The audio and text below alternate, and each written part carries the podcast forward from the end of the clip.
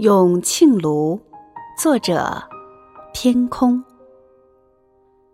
湛蓝湛蓝的磬庐，像透明的镜子那样明净。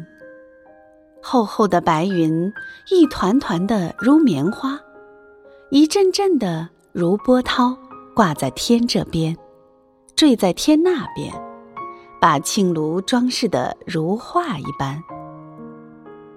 磬庐的颜色是变幻莫测的。磬庐更是令人向往的。磬庐在不同时刻是有着不一样韵味的。庆庐之所以如此迷人，是因为它那博大而更显得清澈。